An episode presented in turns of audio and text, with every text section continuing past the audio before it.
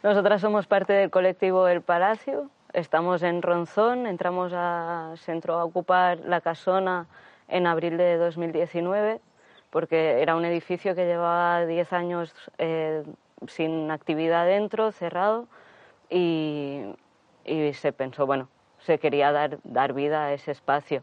Es de la Fundación Ronzón, que se administra desde el Ayuntamiento de Pola de Elena y venía dado por, bueno, es una herencia de la familia Bernardo de Quirós, que lo, las últimas herederas dieron, dieron el espacio, la casona, al ayuntamiento para que se realizaran actividades eh, con, como relacionadas con el entorno, de ganadería, de energías renovables, eh, de huerta, etcétera. Entonces, desde, desde entonces no, no, se activó nunca el espacio desde la fundación, y, pero sí que les llegaron a la fundación y al ayuntamiento diferentes como propuestas de, de colectivos y tal relacionadas con, con, los estatutos, que eran estos de las actividades de, con el entorno y con el pueblo de Ronzón, eh, y no, bueno, siempre fueron rechazadas. Entonces, viendo, viendo esta respuesta por parte de la Fundación, eh, se, se, entró en abril y desde entonces estuvieron como haciendo actividades, abriendo el espacio al pueblo, a diferentes colectivos, se hicieron como eh, fiestas, bueno, de poesía, diferentes andechas. Desde que se ocupó la casona ha ido entrando gente, saliendo gente, es como muy, muy fluido, viene gente de, somos gente de muchas partes de, mayoritariamente sí, de Europa, eh, que vienen algunas de, de otros colectivos, otras de, bueno, de diferentes vidas y nos hemos acabado juntando aquí. Eh, pero sí, como también ha habido todo el proceso de, del juicio, tal, ha sido como bastante fluido, ha ido entrando y saliendo gente muy, muy rápido. Algunas de las actividades que se han realizado durante estos meses han sido el Festival Sacavera, que es de poesía. Eh, también ha habido actividades con niñas de la zona, algún eh, taller de, carpintería no mixto, también hubo una semana más relacionada con, con arte, también de gente de, de, cualquier parte, fue invitada aquí, a andechas que se realizaban una vez al mes, pero sí que ahora últimamente ha estado más, más parada la actividad porque necesitábamos bueno, centrarnos más en el juicio y el desalojo, como la resistencia. En Ronzón hay pocas vecinas, pero tenemos buena relación con todas. Intentamos que respetar sus espacios y a la vez nos respetan mucho a nosotras. Eh, bueno, sabemos que podemos contar con ellas y que los, les podemos como, como, ir explicando lo que estamos haciendo. También se estuvo arreglando la carretera de acceso que se hizo entre, entre todas las vecinas de Ronzón y, y, la relación con ellas es buena. La Fundación Ronzón eh, se administra desde el Ayuntamiento de Pola de Elena, lo que entonces la, la alcaldesa de Pola de Elena es la presidenta de la Fundación Ronzón. Eh, incluso así ha sido imposible el trato con ellos, se han acercado a nosotros cuando había campañas electorales para darnos apoyo, han venido hasta, hasta aquí para hablar con nosotros y ver lo que estábamos haciendo, pero a la hora de la verdad eh, nos han cerrado las puertas, no han, querido, no han querido acceder a hablar con nosotros y, y no hemos podido avanzar ningún tipo de, no sé, de intentar simplemente comunicarnos para, para ver si, si se podía acceder a algún acuerdo de utilizar el espacio con su permiso. Bueno, la ocupación, como decía, fue en abril de 2019. La primera notificación la de, de denuncia, la primera denuncia por el, la ocupación llegó en mayo. Entonces también aquí podemos ver cómo el ayuntamiento no quiere que este espacio esté habitado desde la fundación. También la alcaldesa se lava bastante las manos y delega todo, todo el poder de presidencia a un miembro de la fundación, que es Ramón García, eh, y que, que, gestiona como todas las casas del pueblo, todos los prados y demás. Entonces, eh, desde, ese momento hubo un primer juicio, se intentó eh, hablar también, acceder a hablar con la alcaldesa, que, que no permitió que se, bueno, no, no, permitió la visita. El primer juicio fue un, fue un juicio oral eh, y al cabo de unos meses nos llegó un auto al que, bueno, primero se presentó un recurso en el que se alegaba que, que había habido en 2003 un, un, permiso, un acuerdo, pero era, como era un acuerdo verbal no, no había nada escrito prácticamente del uso de la casona. Eh, eso nos lo rechazaron y nos lo contestaron directamente con un auto. Eh, según también nuestra abogada, es, es, un método bastante nuevo que se ha aplicado para poder eh, realizar los desahucios mucho más rápido y porque normalmente se, usaba la, sentencia. Nosotras no recibimos la sentencia, sino que un auto que, implica que, puede seguir el proceso y se puede agilizar. Eh, entendemos que ese auto fue, fue un auto y una, una sentencia porque querían que fuese más rápido y entonces como que había alguien detrás obligándole a la jueza a que fuese todo mucho más rápido. Eh, igualmente después del auto sí que nos tenía que llegar la sentencia por la fecha del desalojo, eh, que nos, nos, daban un margen, pensábamos que el desalojo que iba a ser en abril, pero fue el mismo, la primera fecha era para el 22 de enero. Eh, habiendo visto que ha estado 10 años sin actividad la casona, y que ahora nos quieren echar, bueno, nos han echado ya, eh, y habíamos estado realizando actividades y no, hay, no sabemos o no tenemos conocimiento de que, de que la fundación misma tenga ninguna propuesta de cómo activar eh, el espacio pensamos que puede ser de que no nos quieren aquí porque estamos demostrando que este espacio puede estar habitado, de que este espacio puede tener vida y se pueden estar realizando todas esas cosas que los estatutos de la Fundación eh, contemplan. Entonces, hay una incapacidad por parte de la Fundación de estar realizando todo, todo eso que tenían como, como obligación como, como fundación en sí. Nuestro día a día eh, cada día es diferente porque tenemos que mantener un espacio rural, entonces el trabajo va con el tiempo, pero en general está organizado en un nivel comunal que todos compartimos en el trabajo de la huerta, eh, donde producimos nuestra comida también, no toda, pero un parte, y por la leña cortar. Y después el mantenimiento era por el edificio en general que es muy grande y necesita mucho trabajo diario para mantener el espacio sano. Y esto, y actividades eh, del grupo también, con otros colectivos, las andechas que son para la gente de fuera también. Y cuando, cuando entramos en la casona, eh, su estado no era muy mal, pero también era abandonado, entonces eh, teníamos que hacer mucho trabajo para eh, rehabilitar el edificio, como pintar dentro, eh, ordenar las habitaciones, arreglar la caldera, tratamiento por las polillas en la madera, que está casi todo construido de madera al final. y también eso, usar el espacio para mantenerlo más limpio, eh, de las ratas, de todos los bichos que viven dentro cuando está abandonado un edificio. Perdón. Eh, entonces necesitaba este proceso mucho trabajo de nosotras también, mucho tiempo. El mantenimiento de este edificio necesita un colectivo, creo. Eh, mucha gente que está involucrada en diferentes sitios de la casa para mantenerlo.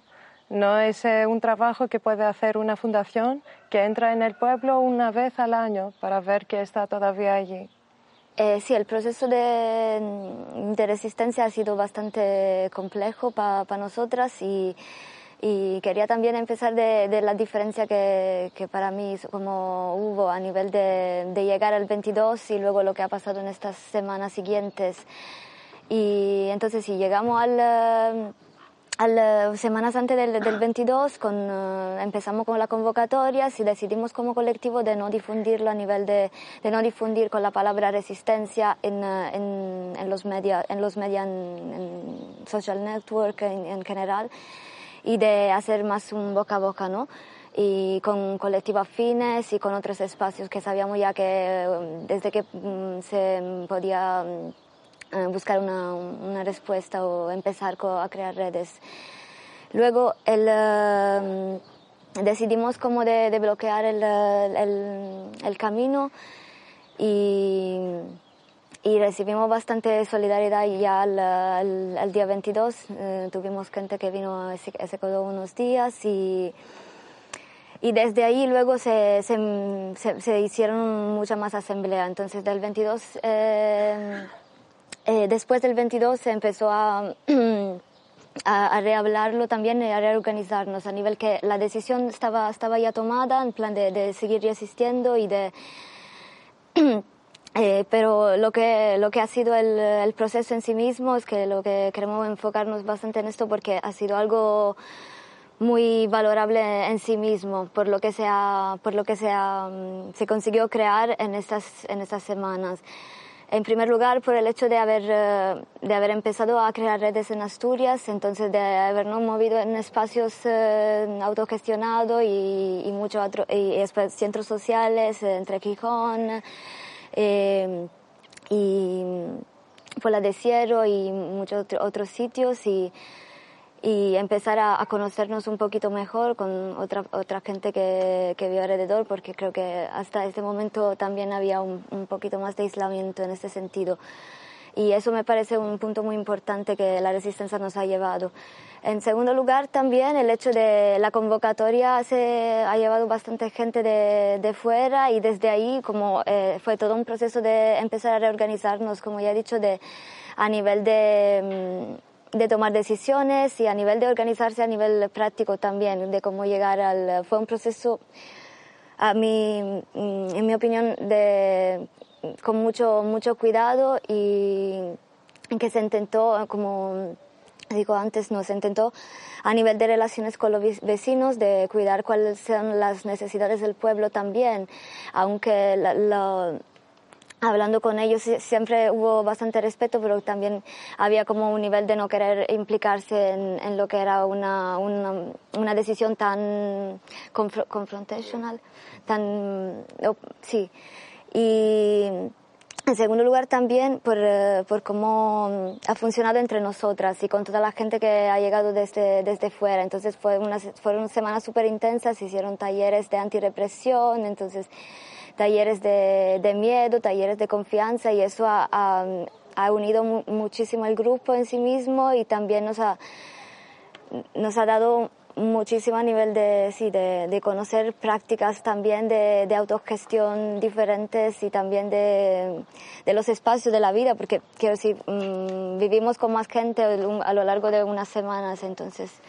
Y, y también de, de aprender mucho ah, sobre los procesos de resistencia en sí mismo, que son algo muy importante, en mi opinión, uh, con, poniendo sí objetivos y fines, pero también en sí mismo, porque desde ahí salen muchas muchas propuestas y muchas cosas que como, como espacio de, de aprendizaje, esto sí, me, parece, me, ha parecido súper súper importante haber tenido esta oportunidad. Sí, es importante precisar también que el tipo de resistencia que se eligió hacer era es una resistencia eh, pasiva. Eh, se intentó aguantar hasta que no, hasta el último momento, también como, mm, como para, para enviar un mensaje claro también de, sacarnos de, todo lo que, de cualquier eh, intento de negociación también y para, para que para, sí, para que el mensaje sea, se hubiera quedado más claro en general. Y, y, pero sí, a nivel de, de, todos los talleres que se hicieron y todo esto, es que aunque se elija de un tipo de resistencia pasiva, es muy importante que trabajar dentro, dentro del colectivo, cómo, cómo se llega a, al día, al día en sí mismo a, a gestionarlo y eso también eh, toca muchos niveles, a nivel psicológico, a nivel de relaciones de grupo. Entonces, en ese sentido que decía, sí, los talleres nos han servido mucho en ese sentido. Ya unos días antes del, del, desalojo eh, hemos habido mucha, bastante intimidaciones y controles. Había una, una muchísimos coches de la Guardia Civil abajo en, en, Pola y subieron aquí y dando vuelta por el pueblo en, en grupos de cuatro y nos pusieron multa también, como era bastante, bastante claro el, trabajo de intimidación que querían, que querían hacer y también claramente para ver quién estaba y quién de, de fuera. Pues bueno, pues aquí el día 4 pues nos enfrentamos a una movilización extrema ¿no? de, de las fuerzas del Estado y, y, fue algo bastante increíble, ¿no? utilizando pues un helicóptero como modo de intimidación, acercándonos un montón, un montón, bajando, bajando un montón, ¿no? Muy cerca. Eh, luego vimos también, pues eso, un despliegue de, de, Guardia Civil que yo, para la población que tiene que tiene este sitio, pues lo veo inconcebible, ¿no? Vimos como unos 30 guardias civiles eh, vestidos de verde, ¿no? Y, y, luego, pues eso, ¿no? Una actuación también de los grupos de respuesta, de los GR, que vinieron seguramente desde León que, y fue una cosa coordinada, ¿no? Fue una, una exageración de medios, eh, un montón de dinero, eh, se gastaron un montón de dinero en, ese día y en los días anteriores, ¿no? Y nada, yo, yo lo que veo es eso, nos volvió también una actuación un poco desproporcionada porque nos enfrentamos a unos eh, 30 individuos, eh, pues bueno, ya se sabe, ¿no? Pues súper protegidos, con sus porras, con sus escudos y nosotras éramos éramos como unos, pues casi igual, ¿no? De número y, y con ninguna idea de, utilizar la violencia, solo usar nuestro cuerpo como, como escudo, que eso quede totalmente claro, ¿no? Que, que todo el trabajo que se hizo previo, todos los talleres, todo el trabajo que se hizo previo era para eso, ¿no? Para, para que en el momento de que, de que pasara algo así, no se, nunca se fuera hacia la violencia, nunca se fuera hacia un camino que, que no nos represente y que no, y que no queremos seguirlo. Y, y, y, en, y en fin ha sido eso, ¿no? Es un, un, un despliegue de medios desproporcionado, eh, una, una capacidad en estos momentos de, del Estado de sí que cuando quiere hacer represión y cuando quiere utilizar sus armas tiene una capacidad increíble, pero que luego nos deja en otros momentos pues un poco no pues abandonados o tirados y, y nada, es un poco irrisorio, ¿no? Y, y bueno, luego decir también, ¿no? Pues que yo, por ejemplo, estuve detenido y bueno, el trato que yo tuve en, la comisaría y todo eso fue bastante, bastante bueno, pero a la hora de detenerme, pues bueno, pues yo creo que se sobrepasaron un poquito y ocurrieron cosas que, que no son muy normales, ¿no? La primera, eh, que teníamos una compañera, como bien dices, que estaba, estaba grabándonos para, para nuestra seguridad, para, porque una, una mentira que nos, que nos tienen metidas a todas es que, que no se puede grabar, ¿no? Eso es una mentira que vamos con ella, no, no se puede grabar, pero, pero eso es falso, ¿no? Se puede grabar en todo momento y teníamos una compañera que, que su trabajo era esa, ¿no? Gra grabarnos para que, para que nos ayudara a, a poder defendernos, ¿no? Y, y, en ningún momento se la dejó realizar su trabajo, sino que todo el rato amenazándola con que se le iba a detener. Al final ella tuvo que, tuvo que zafarse, tuvo que venir medio corriendo, o sea, increíble, como si la estuvieran persiguiendo y esconderse en, en, en esta casa, ¿no? que esta casa, para que lo sepa la gente, era un espacio protegido en el cual no tenían ninguna oportunidad ni ningún derecho de, de entrar, sin, porque no tenían orden, ¿no? Y sin embargo, ellos, en la fusividad del momento, eh, pues utilizaron esa, esa, ese fervor y intentaron entrar en una casa en la cual no podían pero intentaron entrar de una forma cruda, o sea, cogiendo el escudo, empujando, se les tuvo que taponar, desde dentro se les tuvo que poner una mesa para hacer un tapón para que no entraran y, y, eso son, pues eso son medidas que son totalmente fuera, fuera de contexto, ¿no? Porque tú no puedes entrar en la propiedad de una persona por, por el simple hecho de que estés desalojando otra propiedad que está enfrente. O sea, eso es, un, eso es una locura, la verdad. Y eso se vivió aquí. Y, y fue por eso, ¿no? Un momento de fusividad que tuvieron, un momento de, de sensación de decir, wow, wow, wow, y sí, ahí eso no estuvo nada bien, la verdad. Que ellos todo el rato no estuvieron intentando eh, como, como sacarnos de ahí. ¿no? Con sus estratagemas, con sus trucos, como... Y bueno, y uno, y uno de los trucos súper buenos fue eso, ¿no? Nos dijo que, que no nos preocupáramos, que si queríamos una visualización no real, que si queríamos que los medios vieran, que no nos preocupásemos, que ellos hacían como que nos sacaban a cinco compañeras, hacíamos ahí un teatro, ¿no? Y, y ya, pues eso, se disolvía pacíficamente y, y, y tal. Y, bueno, pues nuestra, nuestra respuesta fue contundente, ¿no? Y, y, no somos actores y, no creemos que esto sea un paripé y no se hizo esto en ningún momento para, para hacer un paripé ni para hacer un teatro, sino que creemos que es una, una lucha real, eh, eh, estamos convencidas de que es una lucha que hay que, que, hay que hacer y que, y que es necesaria ¿no? para, para por lo menos evitar un poco ¿no? esta locura del sistema. Y diría también más que teníamos una, una actitud bastante férrea y, y bueno, estábamos dispuestas a, aguantar un ataque físico y, y bueno, yo creo que conmigo un poco a lo mejor, pero por el tema de mi tamaño, ¿no? De que me vieron así a lo mejor muy grandote y, decidieron, pues eso, ¿no? reducirme más rápido o intentar reducirme mejor. Pero en, sí tampoco, bueno, es que nos repartieron a todas. O sea, a lo mejor si echamos unas cuentas, ¿no? Por metro cuadrado de mi espalda, pues me llevé a proporción de todo el mundo. Porque al final todo el mundo se llevó un mal golpe, todo el mundo tiene cardenales, todo el mundo pues sí, bueno, pero ensañamiento tampoco, tampoco lo diría. Bueno, y claro, y como, y como se dio también el caso de la compañera que grababa, pues tenemos otro caso pues bastante, bastante, bastante crudo, ¿no? Que es el tema de que intentaron hasta casi agredir a nuestra letrada, a la persona que nos protege legalmente y bueno, en ese momento de fusividad, pues que se les fue a lo mejor un poquito de las manos, pues sí, ahí ahí utilizaron eso, ¿no? La violencia, pues con, con personas que no pueden que no pueden utilizarla realmente porque no están ni haciendo la resistencia ni, y están ahí para protegernos o para, o para ayudarnos y cuidarnos, ¿no? En el momento de la detención, bueno, pues para mí fue un momento un poco, un poco agobiante, ¿no? Porque me lesionaron un, un poquito el pie y, bueno, yo en ese momento pues estaba, estaba cojo, ¿no? Estaba, estaba impedido y, claro, yo soy una persona muy corpulenta y ellos no hacían más que, que meterme presión en, en, la, en la pierna que tengo ahí afectada y, y bueno, pues llegó un momento en el que yo me puse, me puse bastante enfadado y bastante nervioso porque no paraban de hacerme presión en el, en el punto en el que me dolía.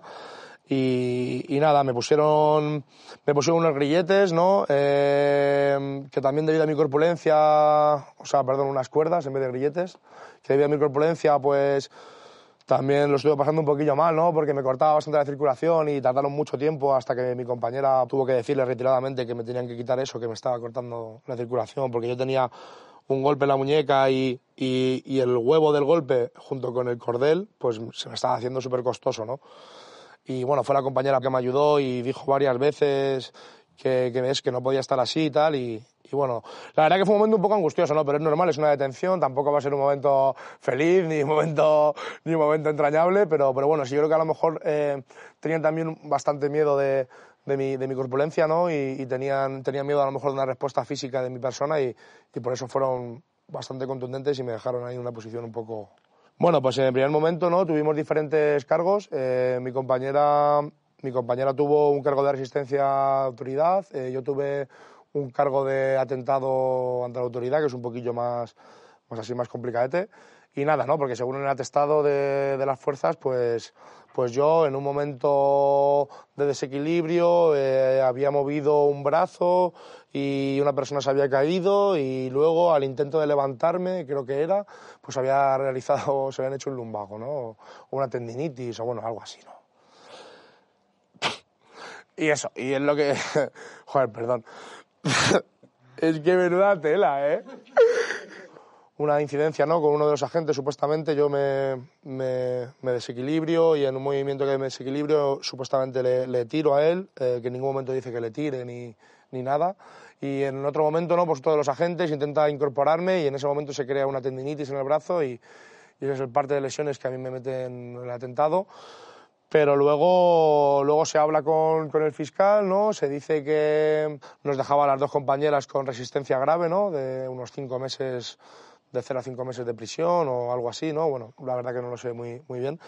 Y, y, nos dejaba eso, ¿no? Con la posibilidad esa y sigamos adelante con el juicio y bueno, ahí llevo también una, un apoyo de grupo, ¿no? Y un apoyo de la otra compañera, ¿no? Que me dijo que también, pues eso, que aunque ella tuviera una, una pena más, más flojita, pues que ella seguía adelante, ¿no? Con el proceso y que quería, que quería ir a juicio porque, porque veía eso, ¿no? Una, pues una clara injusticia, ¿no? A la hora de que tienen ellos de valorar los procesos, ¿no? Eh, estamos diciendo de que nosotras ponemos el cuerpo, aguantamos los golpes, no tenemos ninguna queja, en ningún momento hemos querido denunciar a nadie, aunque estemos todas amoratadas y, y ellos no, pues el simple día ese, ¿no? Pues dicen que tiene una tendinitis, que, bueno, es un poco irrisorio, ¿no? Además, en los vídeos que se ven de las prensa, ¿no? Que no son vídeos nuestros, porque nuestra compañera, volvemos a repetir, que no se la dejo grabar casi en ningún momento, pues en los vídeos de la prensa, por mucho que hayan querido quitar las imágenes más duras o, o, lo más difícil de ver, pues ahí se ve que, que, es un ataque claro y que, y que en ningún momento hacemos ningún uso de la violencia, ¿no? Y, sí, es un poco injusto, ¿no? Al final la medida.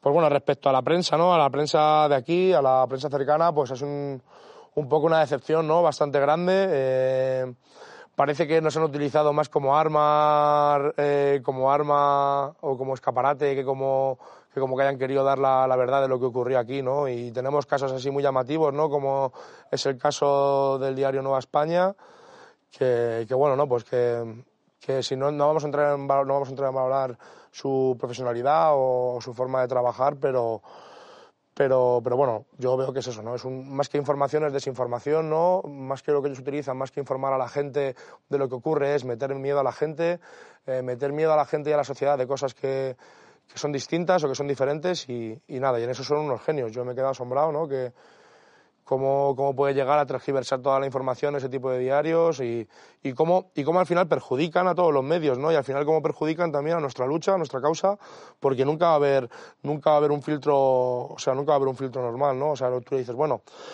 eh, yo cojo y veo cómo valoran ellos y cómo dicen las noticias y estuvieron viéndolo. O sea, es que no es gente que se lo contaron, no es gente que estuvo viéndolo. Y aún así tiene la desfachatez de ponerlo así en los medios, pues, pues vamos, es bastante, vamos, me queda anonadado. Bueno, pues ahora nos encontramos en eso, ¿no? Me encuentro en la tesitura, voy a hablar a lo personal porque no puedo hablar por las compas y de cómo me encuentro yo en este proceso, ¿no? Yo me encuentro en la tesitura de que, de que el día 26 de marzo tengo, tenemos el juicio, ¿no? Y, y yo en lo personal me encuentro con, con muchas ganas. Eh, eh, desde mi colectivo se me ha apoyado bastante en el aspecto este judicial y bueno, tengo bastantes ganas de ver cómo acaba el proceso y, y no se me han quitado, ¿no? A mí no se me han quitado las ganas por un, por un juicio de, de seguir yendo a sitios y de seguir, y de seguir probando un, un, un nivel de vida diferente. Bueno, por ahora los planes que tenemos son todavía precarios porque estamos esperando para más información sobre el juicio a las 26. Eh, aparte de este, la vida rural, rural se sigue y eh, empezamos eh, a nuevo con las andechas que hacemos aquí, que tenemos una la semana que viene, por ejemplo, miércoles. Eh, y actividades, ahora que hemos eh, conectado más con colectivos en Asturias en general, es la oportunidad de seguir con esta relación y acercar más y eh, mirar un poco más para afuera ahora que no tenemos este espacio muy grande para mantener. Eh, y así enforzar la red que hemos eh, formado con esta resistencia y vamos a ver qué forma se va a tener en el futuro también. Bueno, pues para mí una cosa muy, muy graciosa, ¿no? Y que queda ya casi en la, en la anécdota es eso, ¿no? El cansarme de escuchar y de ver en la televisión todos los días que tenemos una España vaciada, que tenemos una España despoblada y, aquí en Asturias pues nos enfrentamos en lo mismo, ¿no? Lo mismo que en, en muchísimas comunidades autónomas de, de la península y, de fuera. Y al final es eso, es un sitio en el que hay más de 800 pueblos abandonados, en el cual la población solo se centrifica, o sea, solo se centra en, en tres localidades, ¿no? Eh, que es Oviedo, Gijón y, y Avilés, y que el resto de Asturias poco a poco se está muriendo se está muriendo y se está vaciando, ¿no? Y también eso viene a, a, la incapacidad que tienen las administraciones de que la vida en los pueblos sea una vida dentro de lo que cabe con unos mínimos, ¿no? Pues vamos, con unos mínimos de sanidad, con unos mínimos de educación, con unos mínimos de infraestructura, ¿no? Que, que no cumplen y que no cumplen, ¿no? Y nos podemos hinchar a ver presupuestos hinchados de que de cómo ayudan ficticiamente a la vida rural y luego esos millones de euros no sé dónde están porque no aparecen, ¿no? Nos encontramos aquí, yo soy una persona de fuera, ¿no? Y me encuentro a que yo vengo aquí a Pola de Elena y me voy al centro de salud y hablo con una, con una mujer esperando a que me cambien el vendaje de que ahí no, no hay ambulancia. O sea, no hay ambulancia en una población como Pola, no hay ambulancia. Entonces, cualquier necesidad, encima estamos hablando de que son poblaciones que cada vez, como en toda la península, se está envejeciendo y envejeciendo, cada vez va a ser personas que van a necesitar un transporte médico urgente y no tienen esos medios. No tienen esos medios. Entonces, ¿cómo quieren combatir la despoblación rural de esa España tan famosa, de esa España vaciada, si ni siquiera ponen los medios mínimos para que una persona mayor pueda vivir? ¿No? Y, y, no tenga que quedarse afinada en un centro de salud o, una residencia, ¿no? Y eso es bastante, bastante grave, ¿no? Veo, veo una incapacidad, una incapacidad muy notoria sobre, sobre eso, ¿no? Y que, y que va en todas las administraciones. Ya puede ser la administración del Principado de Asturias, puede ser la administración de la Junta de Castilla-León, de Castilla-La Mancha, y, veo eso, ¿no? Que al final el papel no cambia, que en todos los sitios es muy igual, es muy parecido y, y se quejan de algo que no quieren arreglar, ¿no? Bueno, y al final pues yo también veo eso, ¿no? Veo que en vez de ver 800 o más de 800 pueblos vaciados, pues yo lo que veo es eso, ¿no? 800 posibilidades de hacer proyectos bonitos, ¿no? De, darle, de volver a darles vida, eh, de, volver a, de volver a crear un, pues no sé si un sistema diferente, pero, pero algo menos dañino, ¿no? Para, para, para nosotros mismos y nosotras mismas y, y es eso, ¿no? Yo veo, veo oportunidad y, y no veo y no veo no veo más que trabajo no mucho trabajo mucha constancia y, eso es algo importante no que si parte de, de, mucho trabajo no y de mucha constancia pues al final es eso no es una la vida en comunidad es, es, es bonita es, es, muy difícil pero es muy bonita y, y te da, y te da también tiempo, ¿no? Aprender cosas de ti mismo, ¿no? Y, y cosas que a lo mejor en, en, una jaula de hormigón, ¿no? Pues, pues no vas a poder hacerlo, ¿no? Y, y de verlo. Y, y, también yo animo, ¿no? A, animo a que yo, por ejemplo, yo no tenía ningún tipo de experiencia en la vida rural, eh, yo no tenía ningún tipo así de, de, de capacidad para vivir en el, en el pueblo y, y, que nada, que poco a poco y con paciencia al final te vas haciendo y vas aprendiendo a ser autosuficiente, ¿no? Que es algo que, que se nos ha olvidado también muchas veces, ¿no? Que al vivir, como digo yo, ¿no? Que al vivir en la ciudad, pues se me rompe algo y yo tengo que llamar y que me lo arreglen, ¿no? Porque a mí no se me ocurre ni siquiera coger la lavadora, abrirla y decir, anda, mira, una correa, se la pongo yo. Porque nos incapacitan, ¿no? Y eso es lo que yo veo también, que en la vida rural, pues, hace eso, ¿no? Hace acopio de que, de que te puedas ver útil, de que viaje con tus manos puedes construir casas, de que puedes construir tu propia comida, de que puedes trabajar en tu huerto, puedes trabajar en en tus cositas, ¿no? Y, es, lo que veo, ¿no? En la vida rural, también un poquito así de ese, de escape. Aunque solo sea los momentos ahí, los buenos momenticos al lado del fuego, ya solo por eso merece la pena probar.